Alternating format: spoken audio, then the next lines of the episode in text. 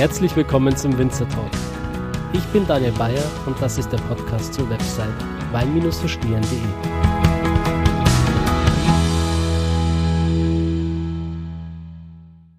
Heute bin ich mal nicht an der Mosel, sondern ähm, ich bin in den wunderschönen Rheingau gefahren und sitze jetzt gerade in Österreich-Winkel. Und gegenüber von mir sitzt Ulrich Allendorf. Hallo. Hallo Ulrich. Ähm, ich muss mich erstmal bei dir bedanken, weil es mitten in der Lese ist. Es gibt wahnsinnig viel zu tun. Du hast eine Menge Besucher heute hier auf dem Weingut, die alle betreut werden wollen. Du hast dich spontan entschieden, uns heute hier zu empfangen. Ja. Ähm, ich muss zu meiner Entschuldigung sagen, liebe äh, Zuhörer, äh, heute ist eigentlich der 16.09. und du wirst den Podcast erst am 17.11. anhören. Das liegt einfach daran, dass ich die Podcast-Episoden ähm, immer nur gebündelt aufnehmen kann und dann im zweiwöchigen Rhythmus äh, veröffentliche. Aber das macht an der Stelle, glaube ich, gar nichts, weil wir hier Evergreen-Content machen. Das bedeutet, äh, die Inhalte, die wir machen, sind zeitlos. Du kannst den Podcast auch erst in fünf Jahren anhören und ähm, an der Philosophie und an der Handschrift des Winzers wird sich wahrscheinlich bis dahin nichts geändert haben, hoffe ich. Das weiß man nicht, aber äh, ich glaube nicht so grundlegend. Also wir sind da schon ein bisschen stabil. Ähm, meine Familie ist hier im Rheingau seit 1292, also von daher, genau. wir haben Zeit. Das, das Weingut gibt's ja nicht erst da gestern. Nein. Gut, ähm, ich würde dich einfach bitten, dich mal kurz vorzustellen für die Zuhörer, die dich noch nicht kennen. Ja, ich bin der Uli Allendorf. Ich bin Inhaber und Winzer vom Weingut Fritz Allendorf, Weingut Familie Allendorf. Und tatsächlich sind wir auch ein echtes Familienunternehmen. Das Unternehmen gehört heute meiner Schwester und mir. Ihr Mann ist mein Schwager, ja, deshalb ähm, ist das ja mein Schwager, weil er meine Schwester geheiratet hat. Mhm. Er ist bei uns Betriebsleiter, sein Sohn ist unser Kellermeister, der Max, und ihre Tochter ist sogar unsere Finanzchefin. Also von daher sind wir ein echtes Familienunternehmen und haben ganz viele Menschen, die um uns drumherum uns mithelfen, mhm. diesen wunderschönen Betrieb hier mitten im Herzen vom Rheingau in der Welt Riesling Hauptstadt in Österreich-Winkel hier in Winkel äh, zu betreiben. Ja, weil wir sind ja im Herzen des Rieslings. Es gibt keine andere Gemeinde auf der Welt, die mehr Riesling anbaut als Österreich-Winkel. Mhm. Der Rheingau ist ein kleines Anbaugebiet. Keine 3000 Hektar, ja, also Pillepalle. Ja, Im Vergleich zu Rheinhessen oder zu der Pfalz, äh, wenn man dorthin geht, oder von der Mosel ist auch viel größer als das, was, was wir hier machen. Und diese 3000 Hektar, davon hat ein Drittel die Stadt Österreich-Winkel und davon sind 80 Prozent Riesling. Also das heißt, es sind 800 Hektar Rieslinge an einem Stück, die in einer Gemeinde produziert werden. Und das ist die weltgrößte Riesling-Anbaufläche. Wahnsinn. Euer Herz schlägt äh, für Riesling, man sieht das überall. Ähm, aber ihr macht auch äh, Spätburgunder, oder? Ja, also ich glaube, das äh, ist so ein echtes äh, eine echtes Besonderheit von, von uns. Meine Eltern waren sehr früh schon interessiert dran, auch Spätburgunder zu machen und haben 1981 noch ein Weingut in Assmannshausen gekauft, so dass wir mehr Assmannshäuser Weinberge hatten, mit denen wir wunderschön umgehen können heute. Und ich garantiere auch, die ersten zehn Jahre hat der, Ries, der Spätburgunder nach Riesling geschmeckt und nicht nach Spätburgunder. ja, also, man muss so zehn Jahre lang muss man einfach mal probieren. Ja, also ich meine, im Schnitt hast du da nur einen Versuch, weil bis der Wein abgefüllt ist, ist die nächste Ernte schon hinter dir. Ähm, heute ist es bei uns sind es sogar schon zwei Ernten. Mhm. Ja, also wir sind immer zwei hinten nach. Und dann alles, was du im Weinberg gemacht hast in diesem Jahr, kannst du erst zwei Jahre später dann wieder verändern. Ja, mhm. das ist so der Schritt, den man dorthin macht. Ich glaube aber, das macht wahnsinnig viel Spaß und diese Langsamkeit beim Spätburgunder, die haben wir gelernt und die übertragen jetzt auch so sukzessive noch auf unseren Riesling. Mhm. Und das ist, ist phänomenal. Also ich bin ein Liebhaber vom Assmannshäuser Höllenberg, deshalb habe ich hier auch extra mal die große Lage mitgebracht. Ähm, Spätburgunder jetzt Jahrgang 2015, 2016 ist zwar jetzt gerade vorgestellt worden im in Wiesbaden bei der Riesling, bei der Premiere von den VDP großen Gewächsen. Aber den lassen wir noch lange, lange zu. Ja? Okay. Also das ist an der Stelle sicherlich ein was ganz Besonderes. Ja. Mhm. Jetzt sind wir schon mitten im Detail. Ähm, ich würde gerne noch mal kurz zurückgehen, ein paar Jahre. Mich würde mal interessieren, äh, also wie das Ganze entstanden ist. Ähm, wie ist das Weingut überhaupt? Wer hat es gegründet und ähm, was war der Initiator? Also die, äh, die Geschichte des, der Familie Allendorf ist recht, recht lange. Ich bin der 27. derer von Allendorfs. Wenn man, wenn man das also sieht, Kraft von Allendorf der Erste, oder Kraft von Allendorf ist der Erste, der hier in den Rheingau gekommen ist. Und zwar nach Kietrich auf die Schafen, auf die Burg Scharfenstein. Ist von Katzenellenbogen hierher nach in den Rheingau ausgewandert. Das war 1292. Sein Enkelsohn hat sogar eine der berühmtesten Burgen hier am Rhein gebaut für den Ludwig den Bayern, nämlich die Pfalzgrafenstein in Kaub. Die, die Burg, die das Wahrzeichen des Mittenrheintals ist, nämlich sie liegt mitten im Rhein hm. und ist wie so ein Schiff. Also die ist wirklich meist fotografiert. Mein 24-facher Urgroßvater war das, der das gemacht hat. Das hat aber alles nichts mit dem modernen Weingut zu tun. Wir tragen ja heute auch diesen Adelstitel nicht mehr. Der ist über die Jahrhunderte verloren gegangen. Über den Sohn des Adam von Allendorf steht in den Kirchenbüchern in Erbach geschrieben, er hat das reiche Vermögen, war ein echter Playboy, versoffen, verfressen und verhurt. Ja, alles fort, einschließlich Adelstitel, Schloss, Schloss Reinhardshausen war mal der ehemalige Allendorfsche Hof in Erbach, alles nicht mehr da. Und dann hat's 200 Jahre wieder gedauert, bis 1773, bis Philipp Anton Allendorf sich an einen Rheingauer Wahlspruch gehalten hat, gut gefrühstückt hält den ganzen Tag, gut geschlacht das ganze Jahr, wer gut geheiratet das ganze Leben.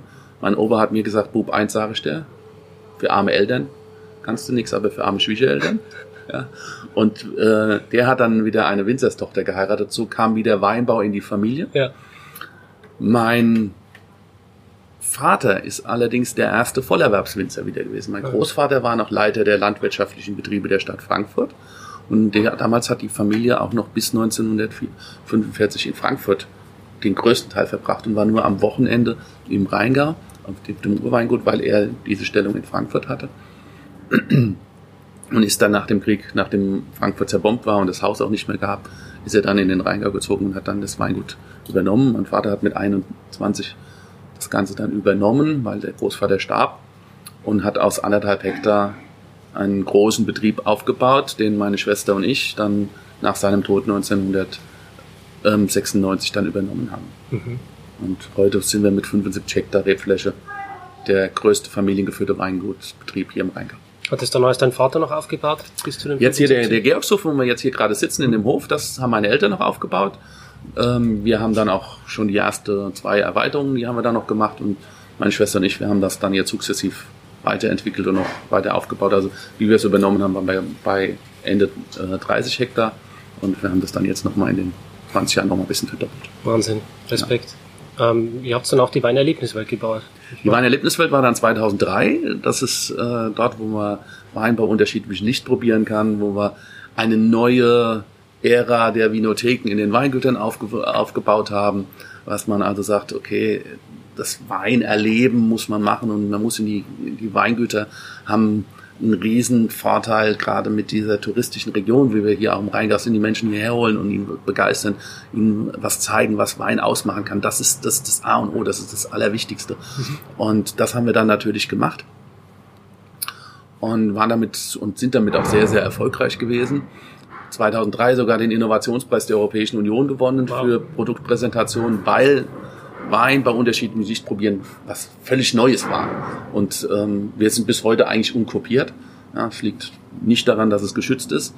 Ähm, das kann man nicht schützen und äh, es ist vielleicht schwierig, es zu kopieren, deshalb wird es nicht kopiert oder es ich, dass es keiner kopieren will. Weswegen wir nicht kopiert worden sind, liegt jetzt nicht meine Entscheidung, ja, das muss jeder selber für sich entscheiden. Ähm, aber es macht sehr, sehr vielen Menschen nach wie vor noch Spaß. Und mein Papa hat mir mal gesagt, Uli, du, wir verkaufen nicht die Flüssigkeit, sondern wir verkaufen den Spaß dran.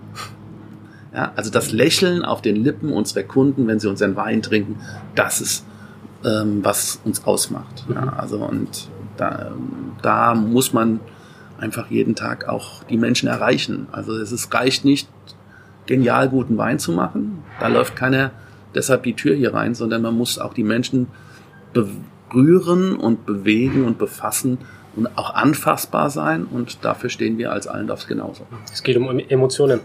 Ja, wir ja. sind Emotionshändler. ja, also wir sind Emotionsdealer sozusagen. Das mhm. ist das, was, was wir darstellen. Ja. Und äh, wie genau kann, sich, äh, kann man sich das vorstellen in dieser Weinerlebniswelt? Ähm, ihr arbeitet dort sehr viel mit Farben, ist also eine Art Illusion, oder? Ja, es ist, kein, es, man könnte meinen, es wäre eine Illusion, dass man also irgendwas äh, aus den Menschen äh, herausholt und ihnen was suggeriert, was passiert. Aber tatsächlich ist alles das, was man, was man hier macht, eher so ein Fokus. Man, man bringt den Menschen einen ganz speziellen kleinen Teil dieses Gesamtkunstwerkes Wein zu betrachten. Ja, wenn wir ja mal so einen, so einen Tropfen Most, der jetzt gerade von der Kälte runterläuft, wenn wir den mal nehmen und durch einen Gaschromatographen schicken, und dann werden wir feststellen, dass der aus irgendwo 400, 450 Stoffen sich zusammensetzt, der, der Most. Und wenn man ist ja dann, wir haben ja nur einen kleinen Tropfen gebraucht, wenn wir den Rest von, der, von dem Wein, von dem Most nehmen und zu Wein vergären und wieder durch den Gaschromatographen schicken, merken wir, Jetzt auf einmal sind es 800, 900, 1000 Inhaltsstoffe, die entstanden sind. Ja, also es ist nicht nur Zucker in Alkohol umgewandelt worden, sondern erst der Geschmack entstanden. Ja, deshalb schmeckt ja Wein komplett anders als Traubensaft mit Alkohol. Mhm. Und jetzt ist es ein riesengroßes Kunstwerk. Und unter der Farbe, da begutachten wir mal nur den kleinen Ecke beim Grün vielleicht mit den Bitterstoffen, mit der Säure, beim Blau mit der Alkohol und dem Wasser, der sehr in großen Mengen drin ist. Und beim roten Licht zum Beispiel die ganzen fruchtigen Aromen. Und wenn, wir, wenn ich gelbes Licht einschalte und dann können die Menschen einfach mit mir so zwei, drei Schritte zurückgehen und dieses gesamte große Kunstwerk Wein, was wir entstehen haben lassen, in der Gänze zu betrachten. Das ist es einfach, nur den Blickwinkel ein bisschen zu verändern. Das ist keine Illusion, ich bin jetzt nicht der David Copperfield, der, der Winzer, sondern es ist, es ist mehr so der, an der Stelle glaube ich eher, wir sind der Wegweiser. Ja. Das ist der, der Richtige, was man mit den Menschen macht. Mhm. Und ähm, du hast uns spontan eingeladen, daran teilzunehmen später. Ja. Das nehme ich gerne wahr und ähm, ich werde dann das Ganze fotografisch auch festhalten und einen kleinen Bericht überschreiben. Ja, es ist sehr spannend. Ja, auf jeden Fall. Mich würde jetzt interessieren, als du das Weingut dann später von deinem Vater übernommen hast, mhm. ähm, gab es da was, wo du gesagt hast, das will ich jetzt grundlegend verändern? Ich will ja andere Techniken, andere Methoden anwenden? Also ich, ich glaube, wir haben jede, jede Generation hat es gleich schwer. Also man muss eins sagen, wir haben heute mit moderner Technologie ganz andere Voraussetzungen. Wir können, brauchen uns um gewisse Dinge eigentlich keine Gedanken mehr machen, um die sich hat meine Eltern Gedanken machen. Wir müssen heute um andere Dinge uns Gedanken machen. Und diese Summe der Probleme, die zu lösen ist, bleibt dasselbe. Hm. Ich war neun Jahre, als ich meinen festen Entschluss gefasst habe, ich möchte Winzer werden. Es war in diesem sensationellen Jahrgang 1976 aus edelfaulen Trauben, die, wenn sie aus der damaligen Technologie, wie sie verarbeitet worden sind, waren richtig dreckig, braun, grau. Ja, das war so eine Matschepampe, die da rausgekommen ist. Und wenn man aus dieser Matschepampe, ja, da tollen Wein draus machen kann, wo die Leute meinem Vater hinterhergelaufen sind, um den zu kaufen, ja, das habe ich gesagt, das möchtest du auch mal machen. Aus Dreck Geld. Ja, das war so, das war so meine kindliche kindliche Verständnis von Wein und das habe ich mir fest vorgenommen. Da habe ich gedacht, das, das will ich machen. Also habe ich schon, bin ich schon sehr lange mit diesem Betrieb groß geworden und, und aufgewahrt. Und eins habe ich von meinem Vater gelernt gehabt, du musst immer mit offenen Augen und Ohren durch die Welt laufen. Und wenn du was siehst und wenn du was erlebst, was Gutes, nimm's mit. Nimm's mit und sei offen für auch was anderes. Deshalb waren wir immer ein ganz, ganz offener Betrieb. Das haben wir dann auch weitergemacht.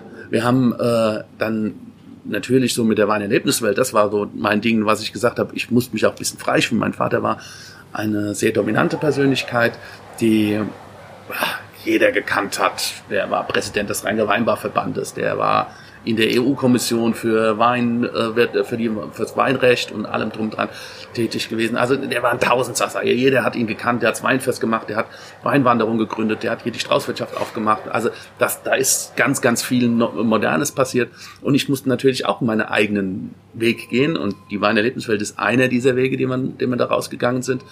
Ähm, wir haben sicherlich, meine Schwester und ich, wir haben den Betrieb mit meinem Schwager zusammen, wir haben ihn anders strukturiert. Ja, also wir, mein Vater ist vom kleinen Weingutsbetrieb gewachsen und ist immer größer geworden. Ja, wir, wir merken hier, es ist Herbst, das ist im Hintergrund immer zu hören, ähm, ist, ge, ist gewachsen und gewachsen. Und wir mussten aus diesem kleinen Weingutsbetrieb was mittlerweile ein großes Unternehmen darstellt, auch mittelständige Strukturen hm. einführen. Ja, also wir haben auf einmal mehr Mitarbeiter gehabt, man muss Mitarbeiter motivieren, man muss sie führen, man muss sie mitnehmen, äh, man muss den Vertrieb neu strukturieren. Das waren so diese Sachen. Wir haben, dann sind wir hingegangen, wir haben wollen kalt vergären, wir haben, sind dann auf diesen Zug auch gesprungen, dass man gesagt hat, junge, frische Weine, die äh, kalt vergoren werden, die sehr fruchtig, aromatisch waren, was damals ja ein ganz neuer Stil war. Mein Vater hat in, in Holzfässern ausgebaut und wir sind dann den Weg hingegangen und haben gesagt, wir wollen das Edelstahl, wir wollen das, das ganz Rezente, dieses, dieses reduktiv ausgebaute haben, fruchtig, duftig, das war das, war auch dann der Zeitgeist, wenn man das so in den 90er Jahren sieht, äh, bis in die 2000er Jahre hinein. Ähm, und dann kommt der nächste Wechsel und den musst du auch wieder mitgehen. Und ich habe schon Mitte der 2000, äh, 2000er Jahre, Ende der 2000er Jahre gesagt, also wir brauchen jetzt mal den nächsten Kick. Ja, also jetzt muss jemand wieder kommen. Wir brauchen die junge Generation. Ähm, mein Neffe, der Max, ähm, der in Geisenheim studiert hat, der gesagt hat, ich habe wieder neue Ideen. Jetzt brauchen wir wieder was, brauchen wir wieder neuen Input. Ja, also und ich lasse mich da so gerne drauf ein. Mhm. Und meine Sachen ist einfach, ich will geilen Wein machen. Ja, der muss herausragend sein, der muss die Menschen begeistern, mitnehmen können und, und sie auch wir erreichen. Ja, also da gehört auch dazu, moderne Kommunikationswege zu gehen und einfach mal einen Wein Safe Water Trink Riesling zu nennen, ist sicherlich schwierig. Ja, also erstmal so vom Namen, was machst du da? Dem Kunden, den ich den vorgestellt habe, für den ich es eigentlich machen wollte, der hat gesagt, hier bist du wahnsinnig, will ich auf keinen Fall haben. Ähm, zwei Jahre später kam er zu mir und hat gesagt, ich will den unbedingt, habe ich gesagt, tut mir leid, den kriegst du jetzt nicht mehr. ja, also das gehört auch noch. Mittlerweile hat er ihn dann auch, weil er äh, sehr dran drum gekämpft hat. Und wir haben uns dann auf einen Weg geeinigt. Das ist, ist schon was, was Bedeutendes. Das ist der erste Wein mit diesen fancy Labels. Ja, also alles, was man, was man heute so sieht mit paar Sprüchen drauf. Das, das kommt ja auch unglaublich gut an. Ja. ja. Äh, wenn, wenn man hier so ein äh, Label hat und ich äh, teile das bei Instagram, ja. äh, das geht ja weltweit viral. Die ja. Leute lieben das. Das ist äh, englischsprachig, ja. Äh, jeder kann sich was darunter vorstellen und es ist halt auch lustig. Ja, und es hat vor allen Dingen auch hier an der Stelle einen, einen besonderen Charakter. Wenn Sie sich zum Beispiel vorstellen, ich habe ähm, gerade in so einem Jahr wie 2018, wo wir mit dem extrem trockenen Sommer zu kämpfen haben, wo man sieht, Wasser ist ein Mangelstoff. Und wir hier im Österreich-Winkel haben einen ganz großen Vorteil. In unseren Böden können wir 270 Liter plus minus paar Liter speichern an Wasser pro Kubikmeter für die Pflanze. Das heißt, wir haben keinen Tropfen in den Weinbergen hier bewässert. Es gibt natürlich auch ganz, ganz trockene Standorte. Die eignen sich einfach nicht wirklich für den Weinbau in Zukunft, wenn das, wenn das nicht geht. Wir müssen hier für diesen Riesling zu produzieren keine Beregnung oder Bewässerung einsetzen. Das heißt, wir sparen zu unseren Kollegen, die bewässern, bis zu 900 Liter Wasser pro Liter, den wir produzieren. Mhm. Ja, also wenn unsere Kollegen in Australien oder in, in Südafrika, die bewässern und die müssen das von ganz von Anfang an bewässern und dann geben die halt diese ganze Menge da. Das regnet bei uns. Das regnet bei uns und wir sind diesen Sommer perfekt durchgekommen, weil natürlich der Frühjahr und der, und der, der Winter feucht war. Hätten wir auch noch ein feucht, ein trockenen, trockenes Frühjahr und einen trockenen Winter gehabt, wäre 2018 die wahre Katastrophe. Hm. Heute unterhalten wir uns und sagen, ah, wunderbarer Jahrgang, unser Keller wird voll, es läuft rein, also wir haben eine super Qualität. Das, das ist deshalb, das ist uns ein Böden geschuldet, da, weil die uns das geben, was wir andere nicht haben. Und dort, wo das Wasser fehlt, man sieht es in den Weinbergen und man wird es am Wein schmecken. Und das ist für uns 2018 ein grandioses Jahr.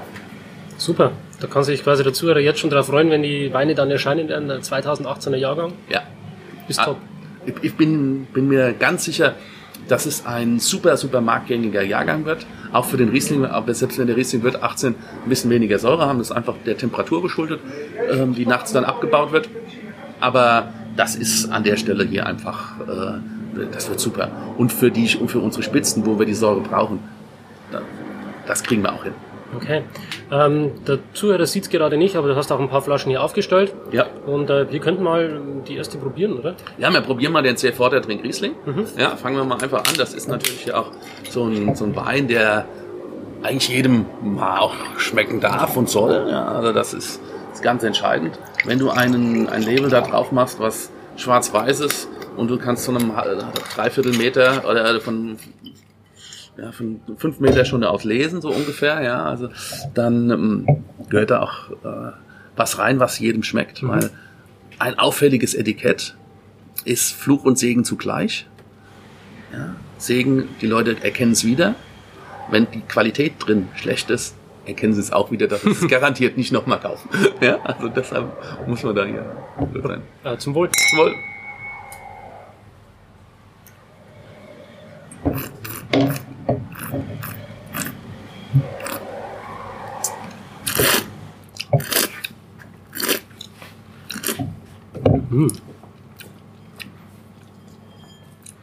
Schöne, so gelb-fleischige Frucht, was wir haben. Säure ist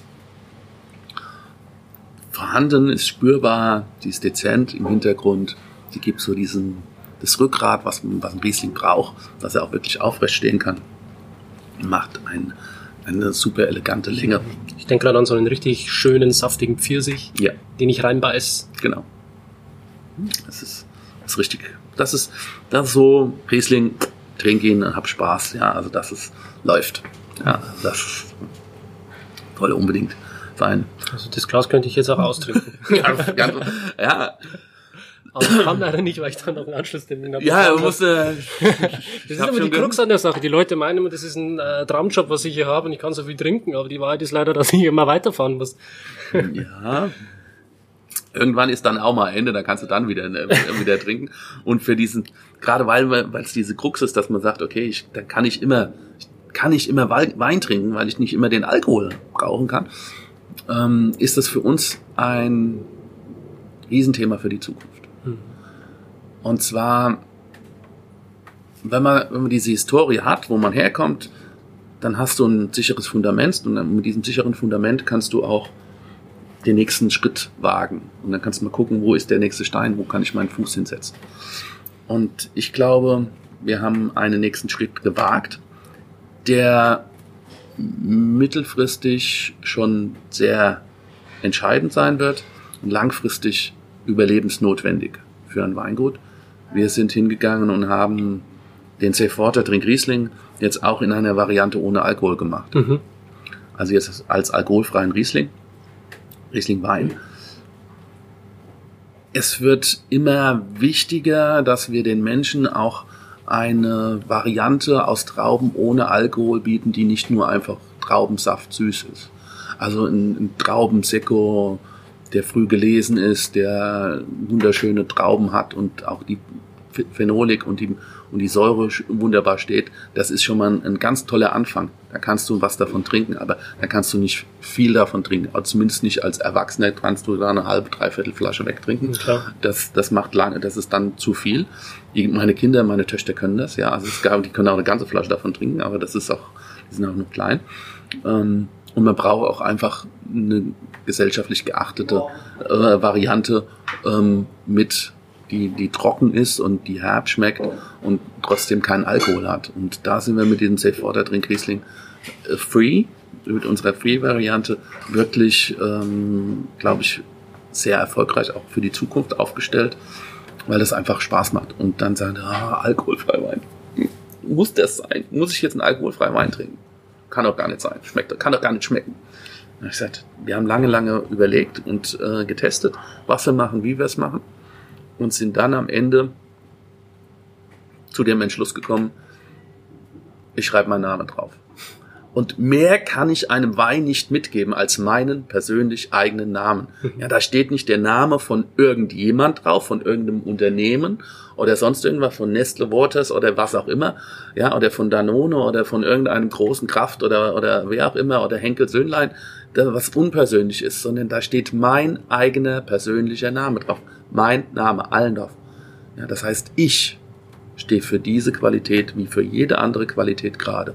Und das ist das, was, was eine, ein Weingut, ein Familienweingut ausmacht. Weil es jemand gibt, den man angreifen kann und sagt, hier, Uli, das habt ihr klasse gemacht und das ist aber, geht gar nicht. Ja, und dann kann ich sagen, ja, das schmeckt vielleicht nicht jedem, das ist nicht jedermanns Sache, aber auch bei den ganz großen Weinen kann es auch nicht jedem schmecken. Weil ein großer Wein darf nicht jedem schmecken. Der ist so individuell gemacht.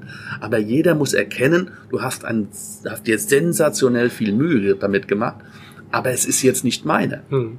Ja, also ich, ich war, ich reise auf der ganzen Weltgeschichte durch die ganze Welt rum und esse auf der ganzen Welt super, super schöne Sachen. Aber ich mag partout kein Oktopus und Tintenfisch. Ja, und ich, ich weiß, ich habe es in Japan vorgesetzt bekommen und es war genial gekocht, aber ich mag's nicht. Ich hab's im Agua in Wolfsburg gegessen, im besten Restaurant Deutschlands momentan.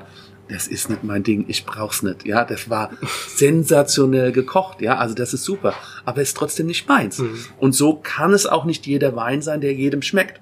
Deshalb braucht auch ein, ein Weingut wie wir unterschiedliche Weine. Und hinter jedem dieser unterschiedlichen Weine muss auch eine unterschiedliche Geschichte stehen. Mhm. Dieser Safe Water Trink Riesling, äh, wo liegt der preislich? Der liegt jetzt bei 7 Euro. Mhm. Ja, also Schön unter 10 Euro? Ja, das ist, das ist, ist dann auch ein konsumiger Wein. Ja, also das ist, das ist, da darf es auch mal ruhig ein paar Flaschen mehr sein, die wir dann abfüllen können. Ja, also das mhm. ist, das ist so eine unserer ähm, unsere Brot- und Butterweine, die, die wir jetzt hier haben. Ja. Okay. Jetzt würde mich mal interessieren, wie so ein alkoholfreier Wein Ja, das schmeckt. ist ganz klar. Ich werde da ziemlich oft gefragt, ob ich ähm, einen guten alkoholfreien Wein kenne. Ich äh, sage dann immer nein, äh, weil ich bisher wirklich noch keinen äh, kenne. Ich bin jetzt ziemlich gespannt, wie der schmeckt. Ja. Wichtig ist es beim alkoholfreien Wein, wenn du den das allererste Mal trinkst, der erste Schluck zählt nicht. Okay. Der zweite Schluck ist so wie der Wein sich auch nachhaltig präsentiert, auch wenn du es ihn ein drittes, viertes Mal erst ein, zwei, drei Tage oder eine Woche oder zehn Tage später probierst oder auch einen, einen Monat später probierst, weil das aller, allererste Mal ist so überraschend. Mhm. Mhm. Wir haben hier jetzt einen, der mit einer modernen Entalkoholisierungsanlage produziert wird. Wir müssen ja den Wein anders als beim, beim Bier was einfach nur kleine wenig angärt, dass wir unter diesen 0,5 Volumenprozent bleiben, äh, stoppen die Bierbrauer die, äh, die Gärung ab. Wir müssen den anderen Weg gehen, weil sonst hätten wir ja Traubensaft. Hm, dann ist Zucker drin. Dann ist der viele Zucker mit drin, hm. den wir hier haben und dann schmeckt es einfach wie Saft ohne Alkohol, ja, oder das, deshalb schmeckt es nicht. Deshalb wird komplett alles vergoren wir schauen dafür, dass wir von vornherein nicht einen Wein haben, der zu viel Alkohol hat oder der niedriger ist. Also die Kabinettqualitäten, das ist so das, was man äh, hier hat, dass man so 10, 10,5 Volumenprozent Gesamtalkohol hat in der, in der Summe. Und dann brauche ich nicht so viel rausziehen mehr. Und er darf auch eine reine, eine natürliche Restsüße schon aus der Gärung mitbringen. Mhm. Dann hat man mehr Fructose, die ein bisschen süßer, fruchtiger schmeckt an der Stelle.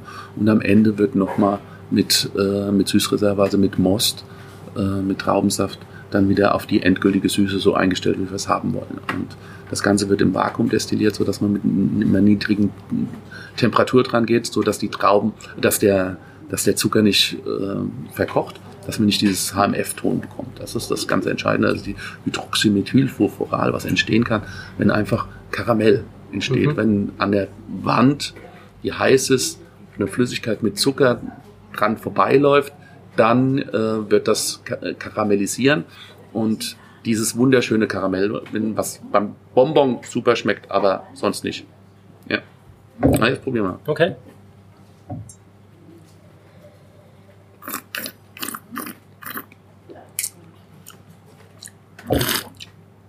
Hm.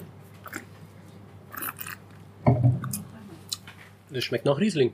Das schmeckt nach Riesling. Das schmeckt nach Riesling. Das kann man richtig schön trinken. Ja. Und mein absoluter äh, Favorit ist an der Stelle sogar, auch wenn da jetzt Safe Water, trink Riesling draufsteht, also trink weniger Wasser und trink mehr Riesling.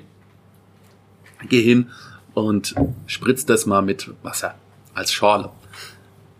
Alkoholfreie Riesling-Schorle ist für mich der Alkohol, das alkoholfreie Weizenbier der Zukunft. Das ist das Weizenbier oder das alkoholfreie Bier hat ja auch eine ist nicht jetzt ein Ersatz für Bier, sondern ist eigentlich das alkoholfreie Weizenbier ist eine neue Getränkekategorie geworden.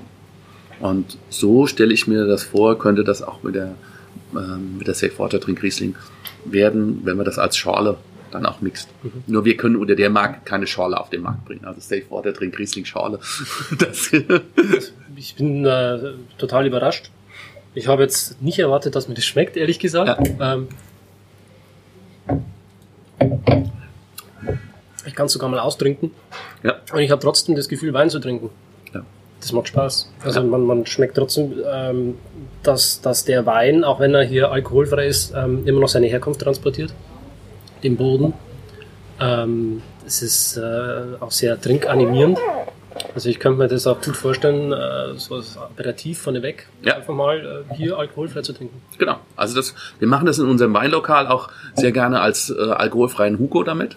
Das ist sensationell. Also das, das ist wirklich, macht Spaß. Ja, kann ich, kann ich nur bestätigen. Wie viel, wie viel kostet der? Auch sieben Euro. Wieder mit Alkohol. Also das ist kein Grund, nur weil er keinen Alkohol hat, günstiger zu machen. Weil der, der Gag ist ja, viele, viele alkoholfreie Weine sind ähm, aus den billigsten Qualitäten gemacht.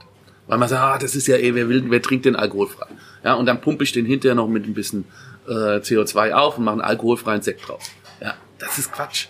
Ich muss eine sehr gute Qualität nehmen und dann den Alkohol wegnehmen und dann kann ich auch hinten einen vernünftigen Wein rausmachen. Also wenn ich vorne schon was Schlechtes reinstecke, kommt hinten was noch Schlechteres raus, weil ich nehme ja einen Großteil des Geschmackes weg. Man darf das ja nicht essen. Der Trockner hat 12 Volumenprozent. Und der hat jetzt unter 0,5 Volumenprozent. Wahnsinn. Und das macht das Ganze. Und wenn man eins, und das ist auch ein echtes Verkaufs- USP an der Stelle, wenn ich dann sage, ich trinke gerne mal eine Schorle und keine, keine Apfelsaftschorle oder keine Traubensaftschorle, das mache ich auch mal. Wenn ich eine Traubensaftschorle trinke, dann mache ich die mir immer wenig, wenig Saft ja, und viel Wasser, mhm. ja, weil es sonst zu süß ist. Und hier kannst du halbe halbe machen und dann hat deine Schorle, wenn du einen Liter Schorle trinkst, äh, oder 100, dann hat das gerade mal elf Kalorien. Das ist auch nichts. Und, und es schmeckt auch nicht so plump wie jetzt ein normaler Traubensaft, sondern es, also es schmeckt wirklich nach Wein. Ja. ja genau. Und nach einem guten Wein. Ja. Also ich bin wirklich restlos begeistert. Muss ich jetzt an der Stelle einfach mal so sagen. Ja. Ja, und kipp weg, ja. Ja, ich, ich könnte die ganze Flasche kann Flasche trinken. Und ich kann noch fahren. Wie geil ist das? Wirklich. Gut, dann probieren wir trotzdem mal einen Wein mit Alkohol als nächstes wieder, oder? Ja, natürlich müssen wir auch was mit Alkohol trinken. Also das ist, ähm, ich würde jetzt mal, ich habe noch zwei Weine hier mitgebracht. Auch unser Sortiment ist ja wirklich relativ groß. Mhm. Also wir haben auf der Fläche, kann man ja auch ein bisschen was Unterschiedliches produzieren. Und ich habe zwei Weine mitgebracht, die so ein bisschen exemplarisch da sind für die Entwicklung, die wir im Weingut Allendorf auch gerade in den letzten vier, fünf Jahren gemacht haben auch mit meinem Neffen, mit dem Max, der sehr viele neue Ideen ja mit hier reingebracht hat. Wir, haben, wir sind stolze Mitglieder im, im Verband Deutscher Prädikatsweingüter im VDP Rheingau und haben 2014 mit dem Jahrgang 2014 die VDP Qualitätspyramide komplett umgesetzt und haben sind ohne irgendeine Ausnahme. Das ist äh, war vorher anders, das muss man so sehen. Da haben wir ein Kabinett trocken aus der Lager Asensprung gehabt und haben das große Gewächs gehabt und alles, alle die Spiele. Und wir haben dann gesagt, okay, wir verpassen uns ein neues Kleid und mit diesem neuen Kleid, was wir machen mit unserer neuen Ausstattung, dann gehen wir einfach mal 100% auf die Konformität von VDP rein. Jetzt hat der VDP einen eine Sache mir weggenommen. Das finde ich nicht ganz so schön. Das ist der Kabinett trocken. Der soll in Zukunft nur noch fruchtig sein, aber an der Stelle, der trockene Kabinett ist ein absolutes USP, weil es der leichte Wein ohne, ohne viel Alkohol ist. Und trotzdem mit dem vollen Geschmack. Ja? Das ist das Ganze. Und nebendran haben wir, den, haben wir unseren Winkler Riesling hingestellt. Der Winkler Riesling ist der Ortswein, der VDP Ortswein. Wir haben ja vom, vom Gutswein über den Ortswein zur ersten Lage in die VDP große Lage, diese immer kleiner werdenden und besser werdenden Parzellen, die wir hier raus haben. Und so haben wir zwei unterschiedliche Weine, die auch ganz eigenständig sein müssen. Und jede dieser Weine hat ein großes Gewächs untergeordnet. Der Kabinett gehört zum Jesuitengarten, der Winkler gehört zu dem Hasensprung und der Assmannshäuser gehört zu dem Höllenberg und der Rüdesheimer zum Assmannshäuser, äh, der Rüdesheimer zum Rüdesheimer Berg Roseneck. Das sind auch diese vier Icons, die man hier bei uns auf den Flaschen immer wieder sieht. Den Teufel, den Hase, die Rose und den Jesuitengarten. Mhm. Ja, also das ist, das ist ganz, das sind die vier großen Lagen, die wir machen. Und darunter finden sich die anderen Weine. Mittlerweile ist es so, dass für jeden dieser Weine mit ihren Unterweinen es einen eigenen Keller gibt. Ja, weil also nur dadurch können wir diese Individualität mitbekommen äh, und auch rüber transportieren. Und jetzt gehen wir mal auf den, den Kabinett Trocken, der aus den Weinbergen kommt, die direkt unten am Rhein liegen oder dichte am Rhein liegen, wo wir einen Boden haben, der doch sehr geprägt ist dadurch, dass der Rhein immer wieder diese Region auch überflutet und also so ein Aue-Schwemmeboden ist und sehr fein und filigran ist. Und das sollte man dann auch im Wein wiederfinden. Ja, also das ist ja das Entscheidende. Habt ihr dann für jeden Berg einen eigenen Keller wegen den Hefen? Nein, nicht nur wegen den Hefen, sondern vielmehr auch, weil sie unterschiedlich ausgebaut werden. Der Kabinett wird jetzt, die Kabinettweine werden im Edelstahl ausgebaut mit sehr viel Beerenanteil. Und der Winkler wird im großen Holzfass ausgebaut. Die werden, die werden auch spontan vergoren. Der wird ähm, mit Reinzuchthefe vergoren. So ist es dann auch bei den großen Gewächsen auch. Nur der Hasensprung geht ins kleinere Holzfass, ins 600 Liter Fass. Der Winkler ist in 2400 Liter Holzfass im Doppelstück. Okay. Und der Jesuitengarten im, im Edelstahl dann auch, aber auch wieder mit Beeren. Also ja, jetzt. Probieren wir das Ganze mal? Ja. So, zum Wohl. Zum Wohl. Ich habe so Honig in der Nase. Mhm. Jetzt merkt man schon, wie viel mehr Zug, wie viel mehr Kraft und wie viel, wie viel exakter noch dieser Wein jetzt hier ausgebaut ist. Und da ist wirklich so einen richtig schönen Schmalz und, und Kraft da. Und das ist also diese, diese gelbe Frucht, das steht dann auch hier. Man, man hat Druck am Gaumen. Ja. Und äh, in der Nase trotzdem schön filigran und äh, jetzt nicht so, dass einer anspringt, sondern so ein schöner, subtiler Honiggeruch. Ja. Eine schöne Fruchtsüße. Ja. Und das mit 11,5 Volumenprozent. Ja. Wahnsinn, trotzdem so viel Power da. Ne? Ja.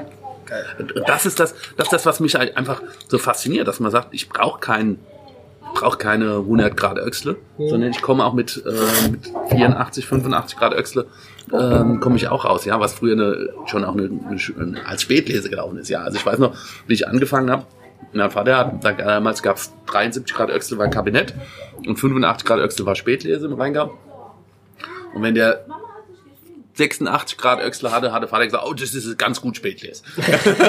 ja, das ist, und, und heute sagen wir, ja, okay, können wir mal, können wir drüber nachdenken, ob er vielleicht ein Kabinett davon macht, ja. Also so, ähm, so ist es nicht. Also heute auch so diese, die Reduktion zu sagen, ich nehme mich zurück, ich will, ich will einfach besser sein und ähm, muss nicht alles ernten, aber das, was ich ernte, muss perfekt sein. Ja, also das ist, das ist ganz entscheidend. Ja, also das, das müssen wir, müssen wir äh, ganz wichtig, müssen wir äh, wichtig hinkriegen. Mhm. Und das ist mit diesen Kabinettweinen, ich, ich liebe die. Das ist für mich, das ist ja, ich bin ein Kämpfer für den Wein. Der wird leider aussterben, VDP. Mhm. Ja, also er muss einen anderen Namen bekommen. Es, es wird diese, diesen Typ Wein wird es bei uns im Weingut Allendorf immer weitergeben. Das, das, muss man sagen. Ja. Also da brauche ich auch Menschen, die zu uns kommen mhm. und die sagen, ich will genau das haben und nehme das mit, weil nur dann bleibt erhalten. Mhm. Und dann bleibt es auch am Leben. Ja? Also wenn ich, äh, wenn ich das nur sage, ich find's gut, reicht das nicht aus. Dann wird der Wein aussterben. Und das fände ich schade und das wäre eine große Identität, die Deutschland fehlen wird mhm. an der Stelle. Das gehört wahrscheinlich mitunter zu den Problemen, die du angesprochen hast, äh, unserer Zeit.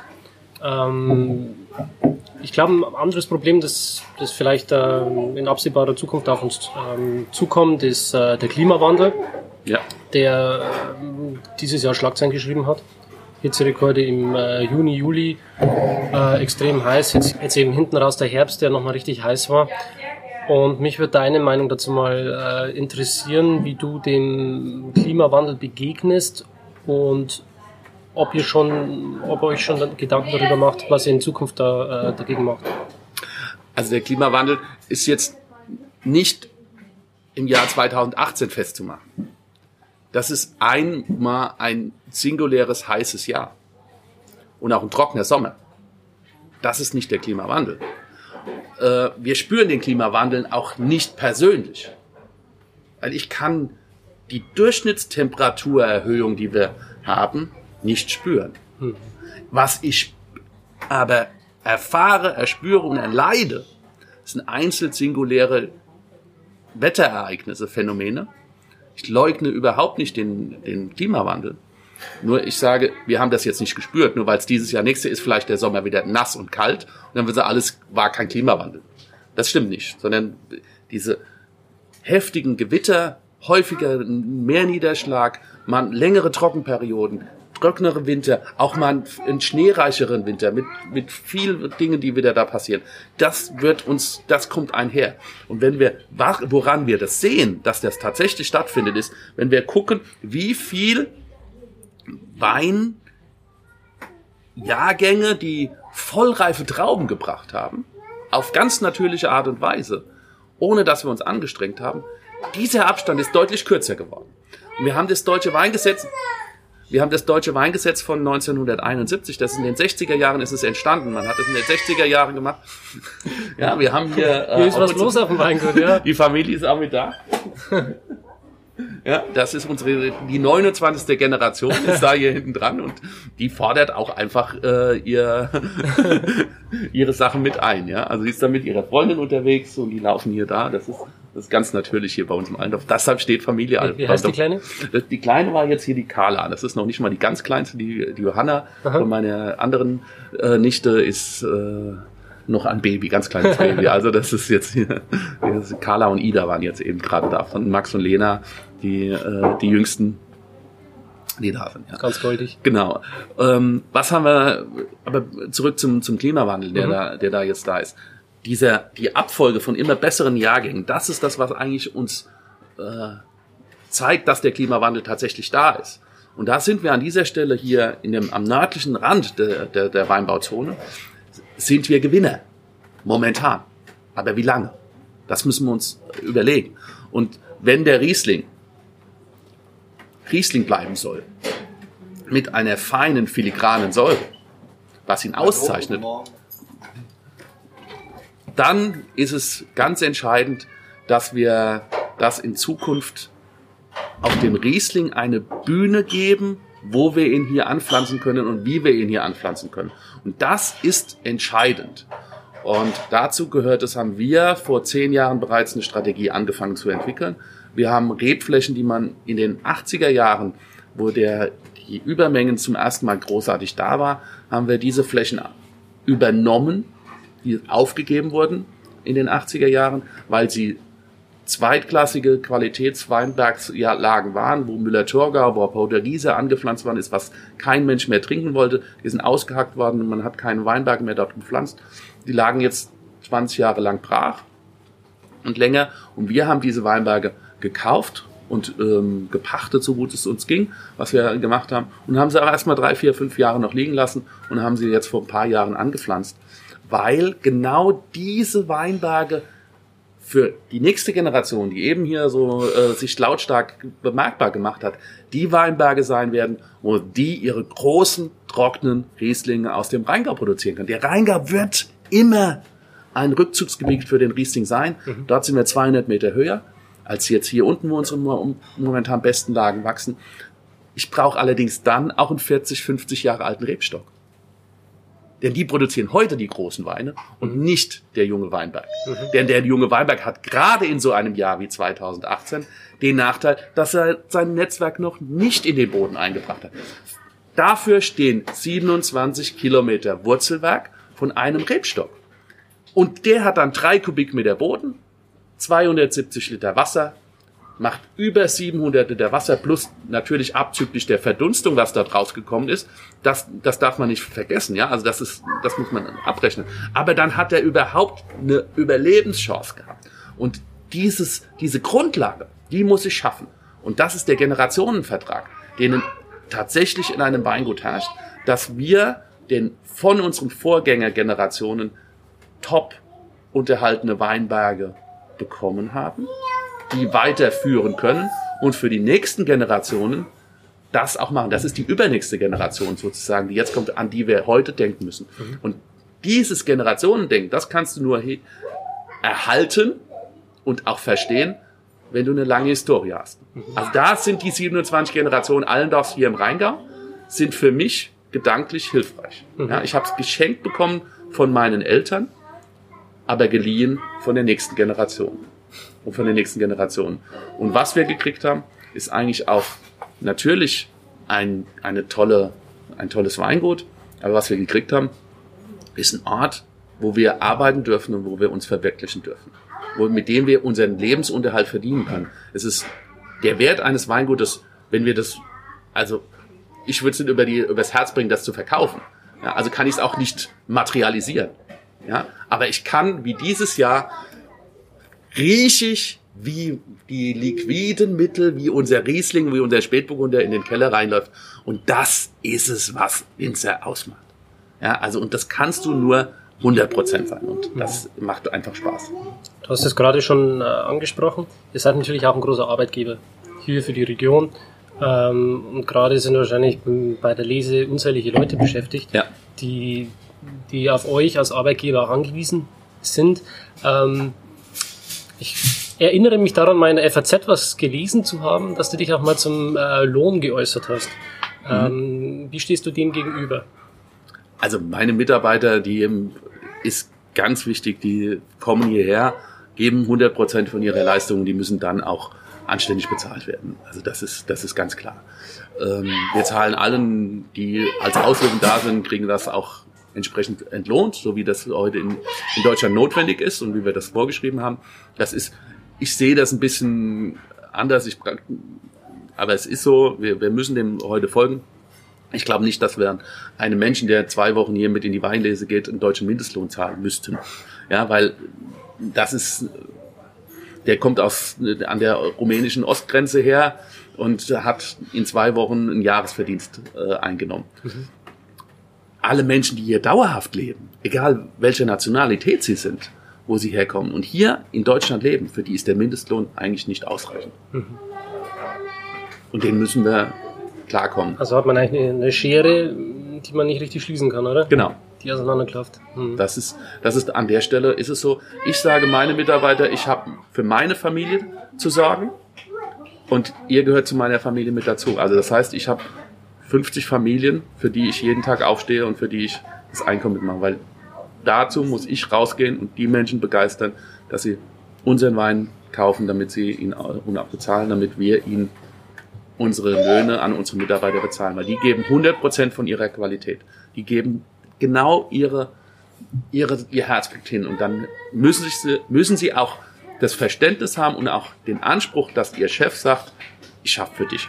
Die schaffen für mich und ich schaffe für euch. Wie viele Leute lesen gerade? Wir haben jetzt noch so 40 zusätzliche Leser. Mhm. Und wir haben ähm, 50 festangestellte Mitarbeiter, die hier bei uns äh, in Vollzeit arbeiten. Und nochmal zusätzlich jetzt während unserer Straußwirtschaft und dergleichen sind nochmal knapp 30 zusätzlich mit dabei. Also jetzt sind, sind wir bei 130 Leuten, die dann jetzt hier da sind. Ja. Das ist ordentlich. Ja. Aber braucht man auch. Das brauchen wir, ja. Und wir haben auch, wir haben ja auch noch eine zweite Gastronomie mit dabei. Also das heißt, ähm, die gehört, die hat das jetzt mit inkludiert an der mhm. Stelle. Weil das, wir sehen Allendorf immer als, als Gesamtheit. Okay. Ich würde sagen, wir, wir probieren nochmal einen, oder? Rein. Ja, gerne. Ja. probieren wir den Winkler. Mhm.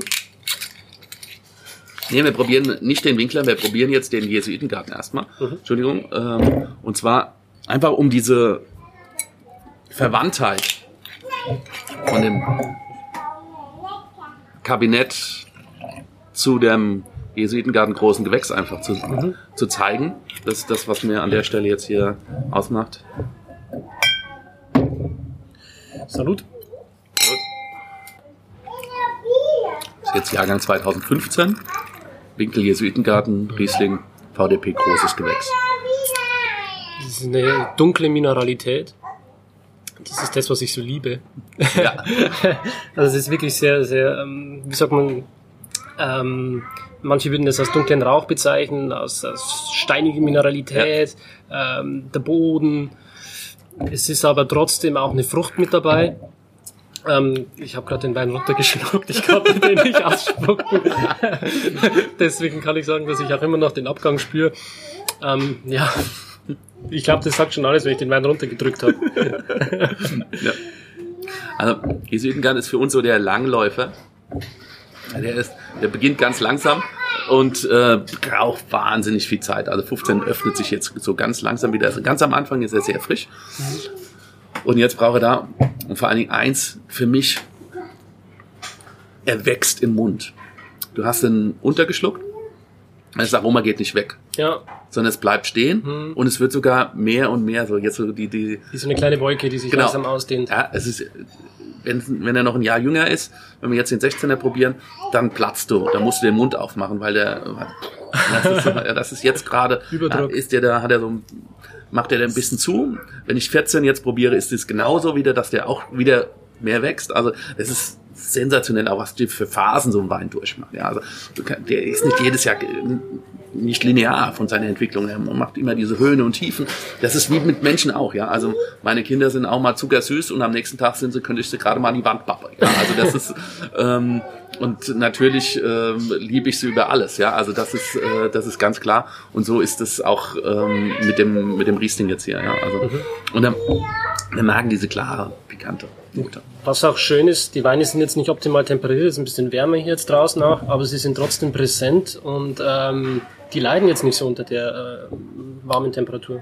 Nö, also ich bin auch ähm, da sehr kompromisslos mhm. zu, unseren, zu unseren Weinen, weil sie sich mit jeder Temperatur präsentieren müssen mhm. und auch getrunken werden. Sie werden häufig zu warm oder zu kalt, eigentlich selten in der richtigen Temperatur getrunken weil die richtige Temperatur ist ja eigentlich nur zwei, drei Minuten im Glas und dann ist es zu warm oder ist es zu kalt vorher gewesen und von daher muss es sich zu, zu diesen Zeiten und präsentieren und man muss auch immer vorwärts, rückwärts probieren können, mit mehr Säure, mit weniger Säure, mit trockener, süßer, hoch und runter probieren können, weil das ist einfach ganz entscheidend. So, so macht es der Mensch ja auch. Und er muss sich auch in diesem, in diesem Content bewegen. Wenn wir uns eine eigene Hülle und Wolke an, an Idealvorstellungen bilden, wo unsere Weine getrunken werden, dann heben wir ja wirklich noch vom allernächsten Stern ab. Ja, also dann sind wir ja, ich weiß gar nicht, wo, wo sollen wir denn dann hin? Und jetzt versteht keiner mehr. Also lass die Leute trinken, wann sie wollen. Mhm. Und wenn jemand eine Flasche Wein bei uns gekauft hat, darf er mit dieser machen, was er möchte. Wenn der kalt trinken will, darf er kalt trinken. Wenn er warm trinken will, darf er warm trinken. Ja, also.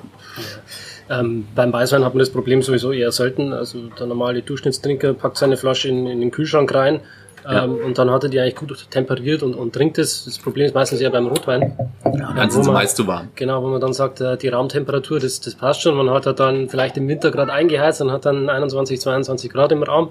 Aber eigentlich sollte man ja bei 15 Grad, 16 Grad trinken in Rotwein. Ja. Das mag ich dann auch viel lieber. Also da, da bin ich ganz klar der kühle Vertreter. Ja. Genau. Ich, ich habe da auch kein Problem, da mal. Ich habe das in Südafrika gelernt bei meinem Freund Johnny Nell. Und der hat gesagt, hier, du, Rotwein, Südafrika, zwei, drei Eiswürfel rein ja. und trinken, weil sonst ist er immer zu viel zu warm. Geht ja. nicht anders, ja. Wir waren vor kurzem in Spanien äh, im Urlaub und ich liebe ja Rioja und, und diese Rotweine, die die unten haben, mhm. aber die gehen halt wenn die zu warm sind, überhaupt nicht. Da, da kommt dann Alkohol durch und das schmeckt halt dann nicht. Und wenn ich dann zum Beispiel draußen sitze und meine Tapas bestelle, dann frage ich immer, wenn ich eine Flasche Rotwein bestelle, ob ich nicht einen Eiskühler mit dazu haben kann. Ne? Ja. Ähm, das schaut vielleicht für einen, für einen normalen Menschen, der daran vorbeigeht, erstmal blöd aus. Was macht der? Der trinkt hier äh, Rotwein mit einem Eiskühler. Was ist denn das für ein Snob? Mhm. Aber ich mag es halt, wenn es ein bisschen gekühlt ist. Ja? So ja. habe ich es unter Kontrolle, kann die Flasche in den Kühler reinstellen, wenn es passt, tue ich es raus. Mhm. Und dann habe ich das bei 15, 16 Grad und ist ideal. Ja. Also ich habe 96 war mein erster Slogan Safe ähm, Schwarzrieslinge und Eis haben wir, da, äh, haben wir präsentiert. Das ist also wirklich war Rotwein mit ein bisschen Restsüße. Ähm, die, die Österreicher sind ja da nur Nasche. ich, ich war ja beim Kollegen in Burgenland und der hat gesagt, was gibt's denn Schönes? Nimmst dann Rotwein bei 7 Grad zum Krönen, brauchst kein Weißwein mehr. ja, ja, genau. so, so ticken die da unten im Burgenland, Rotweinland. Ja, Blaufränkisch 7 Grad, brauchst kein Weißwein mehr. Ja, genau. Aber es schmeckt halt auch geil, wenn du unten bist. Ja, ja genau. Ist, je nachdem, äh, ich kann bloß jedem empfehlen, wenn Sie was über einen Wein wissen wollt, wenn Sie was kennenlernen wollt, dann geht's in das Weinbaugebiet runter, geht's zum Winzer mhm. und verkostet's vor Ort. Ja. Weil es ganz ein anderes Erlebnis ist. Es schmeckt auch ganz anders als zu Hause wieder. Es ist ganz was anderes, wenn ich jetzt so ein äh, Riesling hier in Hamburg trinke, äh, irgendwo, wo überhaupt kein Flair da ist, oder ob ich hier sitze unter, unter Weintrauben, unter Reben und äh, mich mit dem Münz unterhalte. Das ist ganz was anderes. Also ruhig vorbeischauen hier im Rheingau. Ich glaube, da geht's bei euch auch Übernachtungsmöglichkeiten. Na, bei uns gibt's keine Übernachtungsmöglichkeiten, aber wir kennen welche, wo man übernachten kann. Okay. ja, wir haben mal ganz am Anfang hat mal meine Frau, der sagt immer noch heute, sie wird gerne auch noch so ein kleines Hotel machen. Mhm. Ähm, bis jetzt haben wir, habe ich das erfolgreich noch ähm, ausgesessen, dass wir das noch nicht gemacht haben. Ja, also weil ich sage mal, acht Stunden ohne Kunden ist auch was. Mhm. also das ist. Aber wäre das was für die Zukunft?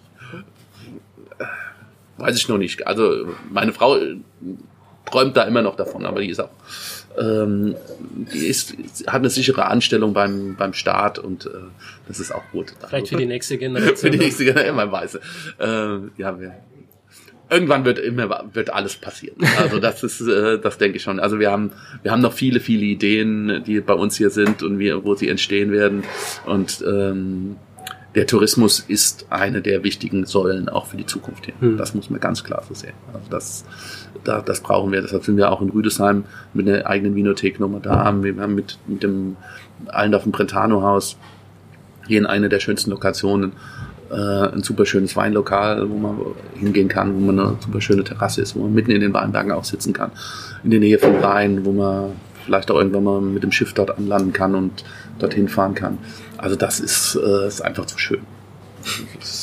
Und überall auf der Welt, wo Wein wächst, ist es schön. Ist es schön, genau. Und es ist immer, ich habe so viele Freunde und Bekannte, die ja auch in den Weinbauregionen Wein machen oder Winzer sind, natürlich Winzer sind und mit denen sich zu unterhalten. Es ist, es ist, die ticken alle irgendwo gleich, die haben alle denselben Schaden, sage ich ja. Ähm, und das Phänomenale ist es, dass wenn man das große Glück hat, so wie ich, mich bringt der Wein ja auch an Orte, wo man so normalerweise nicht hinkommt. Ja.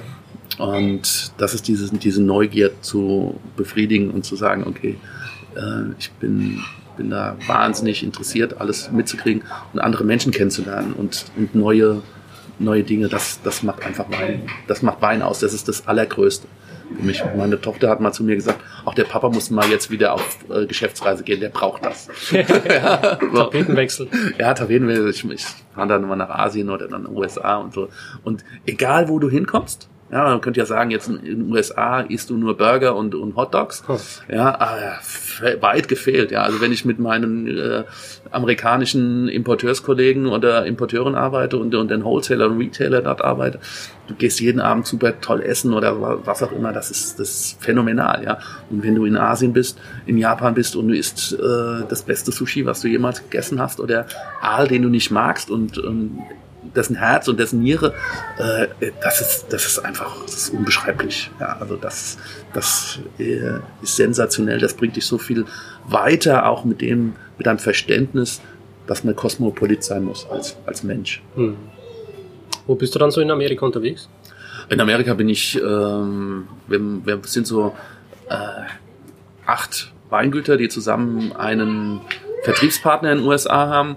Und mit denen machen wir von der Ostküste bis zur Westküste, reisen wir immer so zwei Wochen lang durch. Mhm. und sind dann praktisch als Team, wir nennen uns Winnie Tours, weil der Derek Winnicomb uns, uns vertreibt. Und das ist, das ist auch spaßig, ja. Und das sind dann auch immer andere Winzerkollegen, also Kollegen aus anderen Anbaugebieten, ähm, VDP-Betriebe, nicht VDP-Betriebe, große, kleinere, also das ist, das ist echt richtig lustig. Und wenn du da, wenn du da zwei Wochen mit denen unterwegs bist, macht Spaß, ja. Genauso wie wir hier mit unseren Gutskomplizen in Deutschland Vertrieb gemeinsam aufbauen.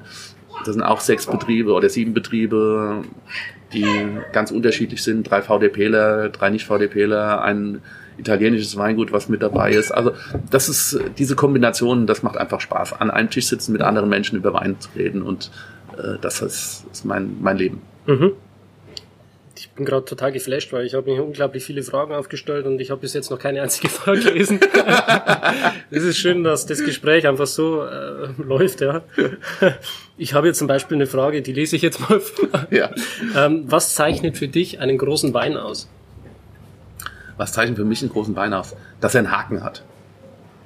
Und zwar, dass er einen Haken hat, den du nicht, der sich in deinem Kopf festmacht und den du nicht mehr vergisst. Der muss unvergesslich sein. Was der Haken ist, spielt keine Rolle. Aber es muss einen haben. Der Kabinett ist schön gemacht. Aber am Ende hast du den getrunken und hast jetzt einen anderen und hast einen anderen Jahrgang. Was macht den besonders aus? Bei dem Jesuitengarten, der Rauch. Ja, das bleibt, das bleibt stehen. Das ist, das ist der Haken an der, an der Geschichte, ja. Den, den musst du haben. Du musst was haben, mit dem du den Menschen erreichst. Das ist der Haken. Das ist ja auch dieser, dieser, dieser Rauch, den du gerade ansprichst, diese dunkle Würze, diese dunkle Mineralität. Es gibt tatsächlich Menschen, die das nicht mögen. Ja, klar. Kann ich immer nicht verstehen. Ja, aber die, die, die mögen was anderes. Mich toucht es dermaßen, Ja. dieser dunkle Rauch. Sobald ich das in der Nase habe, habe ich das Gefühl, es zieht hoch bis ins Hirn Ja. Und ich kann die Nase nicht mehr aus dem Glas nehmen. Das ist leider so. Also ich stehe da total drauf, ja. Ja. Und äh, das hat man halt hier massivst bei diesem Jesuitengarten. Ja. Probieren wir den nächsten Wein, Ja. oder? Ja. Machen wir noch den Winkler? Das ist, glaube ich, auch so ein bisschen eure Handschrift, oder? Hier das wirklich zu transportieren. Ja. Also das ist einfach draußen im Weinberg exakt akkurat arbeiten. Das ist für das wir stehen. Also wenn du in unsere Weinberge gehst, dann siehst du, dass wir sehr, sehr akkurat dort arbeiten. Die Arbeiten zur rechten Zeit versuchen zu tun, alle. Meine kleine Tochter, die jetzt neun ist, die hat mit sechs schon gesagt und dann sind wir am Weinberg vorbeigegangen und hat gesagt, das ist kein Weinberg von uns, der ist nicht Allendorf gepflegt. Und dann geht sie neben dran und das ist einer von uns. Und sie wusste jetzt nicht, welcher unser ist und welcher noch nicht, also das konnte sie noch nicht unterscheiden. Aber sie hat tatsächlich den Unterschied der Handpflege, der Pflege im Weinberg erkannt. Und äh, das macht mich stolz. Wie, wie unterscheidet sich das, dass sich der Zuhörer vielleicht äh, bildlich auch was vorstellen kann? Ja, also dass man äh, als allererst mal, man geht in so einen Weinberg rein und der ist wirklich akkurat. Das heißt, die ganzen Sticke, die Drähte, die sind richtig. Da wird alles, wenn mal was kaputt geht, wird es auch gleich wieder ähm, ganz gemacht. Dann wird geguckt, dass es geheftet ist, dass es abgeschnitten ist, dass, dass wir das Entblättern zur rechten Zeit macht. Ähm, da darf heute natürlich auch Unterstock ein bisschen was wachsen, ähm, weil wir auf den Herbizid ähm, versuchen komplett zu verzichten. Und äh, das muss man auch damit lernen. Also das ist, das ist der rechten Zeit, dass auch da eine, eine schöne Begrünung drin wächst, die auch Blüten hat, damit auch die, das Bodenleben da ist. Also dass man sieht einfach, das ist schön. Schauen wir mal, ob der nächste Wein auch schön ist. Ja.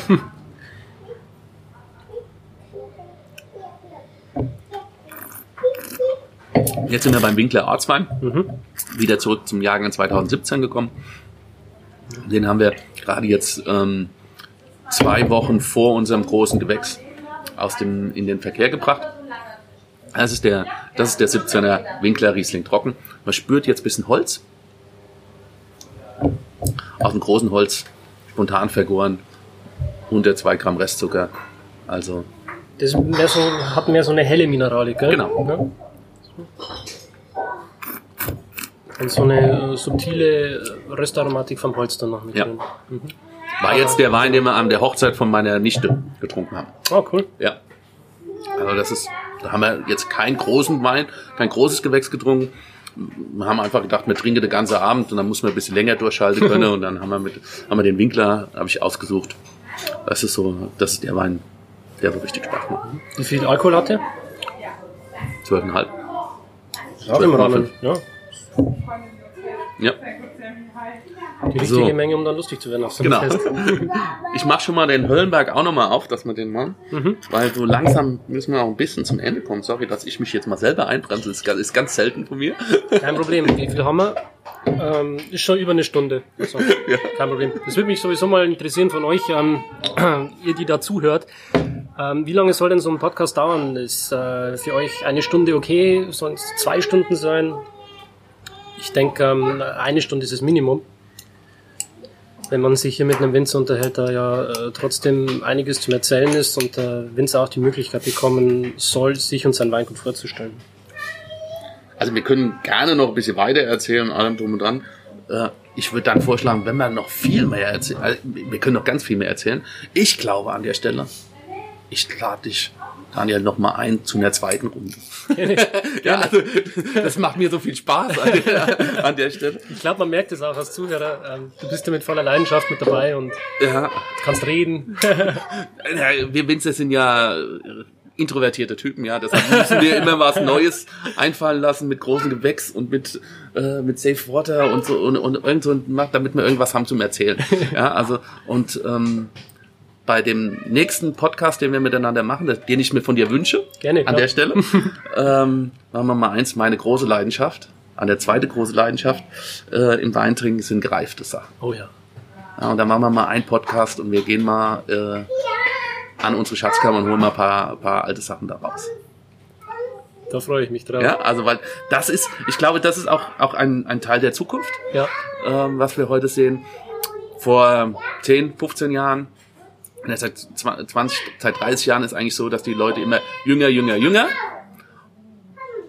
und mittlerweile sagen, okay, wir bringen jetzt 17 raus, der 18er läuft schon von der Kälte. Vor Weihnachten gibt's die ersten 18er mit Sicherheit auf dem Markt, vielleicht auch schon noch früher. Und wir kommen jetzt mit 17, wir verkaufen 15, wir verkaufen 10, ähm, was, wir, was wir noch dabei haben.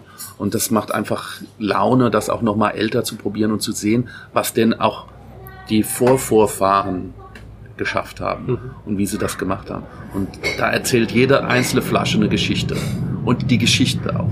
Und ich habe mit, mit 14 oder mit 12 bin ich hingegangen und habe meinen den, die Schatzkammer meines Vaters erstmal so ein bisschen äh, sortiert und habe das aufgeschrieben und habe so alles haarklein abgeschrieben, mit der Schreibmaschine noch auf und aufgenommen und was auch im Etikett da drauf stand. Das war total spannend, was da stand. Ich fand, das, das war wie Geschichteunterricht. Ja, also nein, viel besser als Geschichteunterricht. Ähm, Geschichtslehrer mag es nicht hören, aber ähm, war langweilig bei ihm. Und ähm, Etikettenlesen war viel, war viel, viel spannender. Und mit 14 habe ich mein ganzes Geld, was ich bis dato verdient hatte und geschenkt bekommen habe von Kommunion und so irgendwas, wie das mein Opa hat das fest angelegt gehabt. Mit 14 habe ich mir einen Weinkeller gekauft. Ich durfte noch keine Flasche davon trinken und habe 3000 Flaschen Wein gekauft. Was? Ja, 3000 Flaschen Wein. Ähm, und das waren alles Weine, die damals schon 20 Jahre und älter waren. Ja, also ein paar gibt's davon noch. Nicht nur unsere eigene, sondern auch von, viel von ganz, ganz anderen Weingütern. Ähm, damals auch ganz große Weingüter. Staatsweingüter waren natürlich dabei. Äh, Schönborn, Graf Els, legendäre Weine, ähm, was es hier so im Rheingau gab. Viel, viel Rheingau, auch was anderes. Und das macht Spaß. Das ist meine zweite Leidenschaft so im Wein. Natürlich nach meiner Familie und so allem, äh, was kommt. Da haben wir noch mal für eine, für eine zweite Stunde haben wir da auch noch Gerne. mal Zeit. Sehr gerne. Und zum Abschluss noch ein, ein blauen, ja? Machen wir noch einen Spätpunkt. Ja. Ich habe damals dein Querzos mal probieren dürfen. Ja. Das war äh, in dem ersten Paket, das ihr mir damals geschickt habt. Ja, unser Querkus, der ist unser Spätburgunder aus einem kleinen Barrikfass. Was wir jetzt hier machen, den gibt's nach wie vor. Der macht auch wahnsinnig viel Spaß. Ist jetzt der Jahrgang 15. Auch hier, hier probieren wir jetzt Jahrgang 15 Assmannshäuser Höllenberg. Das große Gewächs. Das letzte der die, dieser Stilrichtung Höllenberg.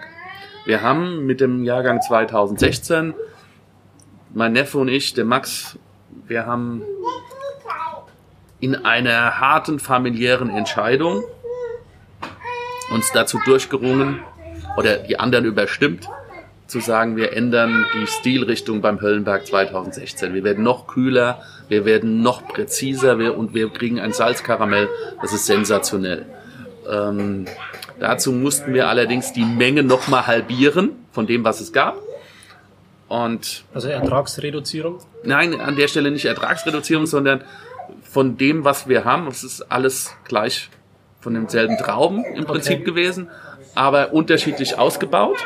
Und wir haben die eine Hälfte dann äh, nur genommen und auch glaube ich, dass nur der eine Weinberg dieses so transportieren wird, auch in Zukunft. Deshalb ist die Menge dann nochmal kleiner. Wir haben das dann preislich auch, äh, werden wir das irgendwo geltend machen. Und deshalb ist das jetzt der letzte seiner, der aktuellen Vertreter, der etwas weichere Variante. Und 16 wird noch ein bisschen kühler, mhm. mehr, hat mehr Säure. Aber der ist auch schon ziemlich gut. Er ist zum besten Spätburgunder hier im Rheingau gewählt worden. Wir haben den großen Weinschmecker-Testing gehabt, große Blindverkostung mit. Und da hat er schon mal einen rausgehauen. Also von daher äh, experimentieren wir hier auf ganz hohem Niveau. Mhm. Sehr komplex. Ich habe so, so Nelken auch ja. im Gaumen, so Gewürznelken. Das kann ich mir gut zu zu Weihnachten vorstellen. Ja. Zu einem schönen, deftigen Gericht. Ja. Bratensoße. Wahnsinnig viel Druck am Gaumen. Unglaublicher Nachhalt und ähm, er bringt auch noch Tannin mit. Also ist auch noch ordentlich Reifepotenzial vorhanden. Ja. Würdest du das unterschreiben? Ich unterschreibe das absolut. Also ich mag ihn sehr. Bin mhm. sehr zufrieden. Und jetzt stellt dir das vor, da noch Salzkaramell da. Oh. Das ist, das ist 16. Der, der Sam Hofschuster von, von Wein Plus, mhm. der hat aus der äh, VDP großen Gewächspräsentation Wiesbaden heraus gepostet über den 16er Höllenberg, der ist vergnügungssteuerpflichtig. ja, teuflisch gut, oder? Ja, genau, teuflisch gut. Deshalb Höllenberg, die Halde, ähm, der, der Spätburgunder auf dem Schiefer, ich habe dort gelernt, in Aspernshausen beim Staatsweingut ähm, Rotwein zu machen, war, mein, war meine erste Station. Also deshalb ist es auch ein ganz großes Stück von mir. Mhm. Und eine echte Passion und eine echte Leidenschaft von uns allen hier im Rheingau, ähm, von, von allen Allendorf und Schönlebers ist es Spätburgunder machen geworden. Ja. Also wir sind heute auch neben den Staatsweingütern oder nach den Staatsweingütern der größte Spätburgunder produzierende Betrieb hier im. Mhm. Das ist auch immer so der O-Ton hier von den äh, Weintrinkern, die sagen, hm, deutsche Rotweine, die, die sind mir nicht kräftig genug, die schmecken mir nicht, ich will lieber spanische oder italienische oder französische Rotweine. Ja. Aber ich meine, dieser Höllenberg hier, dieser Spätburgunder ist eigentlich das beste Beispiel dafür, dass wir Deutschen auch fantastische Rotweine machen können. Ja. Das glaube ich. Ich denke auch, ähm, ist es fair, wenn ich im Ausland, in Frankreich, in Spanien für einen großen spanischen oder französischen Rotwein äh, viel Geld ausgebe. Und da muss ich teilweise, also wenn ich in Burgund gehe, um so eine Qualität äh, zu bekommen, muss ich in Burgund, bin ich sehr schnell an die 100 Euro mhm. für eine Flasche Wein. Und wenn wir uns das als Deutsch, wenn man uns das als deutschen Winzer dann auch zugesteht oder die Qualitäten macht, das gesteht man uns nicht zu zu sagen, du darfst so viel Wein, so viel Geld für eine, für eine Flasche Wein nehmen. Ja, also weil das, die Deutschen können ja per se keinen deutschen, keinen Rotwein machen oder so. Das ist, das finde ich einfach ungerecht an der Stelle. Da fühle ich mich wirklich ungerecht behandelt. Ich muss allerdings dann auch immer wieder sagen, okay, dann muss es ja was auch an uns liegen, dass wir den Menschen erklären und sie darauf hinführen und sagen, hier, das ist so geil, das musst du haben, das brauchst du an der Stelle. Und das geht leider nicht mit 6000 Liter auf dem Hektar oder 5000 Liter auf dem Hektar. Das geht halt nur mit 2000 Liter auf dem Hektar in der Steillage in Assmannshausen mit über 1000 Stunden, wo ich da am Arbeiten drin bin. Und dann sind wir auch, wenn ich nur den äh, Mindestlohn zahlen würde, ja, wir zahlen ja sogar mehr, dann ist das äh, nicht machbar. Ja? Also das ist, das ist für uns einfach die Passion und unser Blut, das da durchfließt. Und das macht einfach Spaß. Ja, und man kann es nicht. Wirtschaftlich ist das, ist das was Tolles, wenn man da sowas ernten darf und kann. Aber es macht nicht den Erfolg eines Weingutes aus. Und deshalb, deshalb ist es auch mit diesen kleinen Beträgen irgendwo durch, durchführbar, aber nicht wirklich. Und bei dem 16er bin ich auch so, dass ich das nicht für weniger Geld hergebe. Musst du auch nicht. Nein, machen wir auch nicht. Man darf sich auch nicht unter Wert verkaufen. Genau. Und äh, ein weiser Mann hat mal gesagt, was nichts kostet, ist nichts wert. Genau. Ja. Billig kann jeder. Gell? Genau. ja. Gut. Ähm, dann würde ich sagen, machen wir einen Haken hinter die Episode. Danke. Äh, Fortsetzung folgt. Ja. Äh, hast du vielleicht noch ein paar letzte abschließende Worte? Ja, ich, mein, äh, ich muss sagen, ich fand es ganz großartig und vielen, vielen Dank, dass du mich angeschrieben hast und dass du das machst. Und das ist für den, für den Weinbau und für die Menschen, ist es so ein Connecting, was du bringst, Leute zusammenzumachen, Netzwerken perfekt und, und pur. Du machst das klasse und bitte weiter so. Vielen Dank, das weiß ich sehr zu schätzen. Ähm, Danke. Ich sag danke, dass du uns hier mitten in der Lese empfangen hast. Es ist wahnsinnig viel los hier im Betrieb, du hast so viele Aufgaben und dass du dir die Zeit genommen hast. Gerne. Vielen Dank. Tschüss. Tschüss. Schön, dass du dabei warst. Wenn dir dieser Podcast gefallen hat, dann bewerte mich auf iTunes. Wenn du Fragen hast oder mehr Informationen zum Thema Wein suchst, dann schau auf meiner Website wein-verstehen.de vorbei. Bis zum nächsten Mal.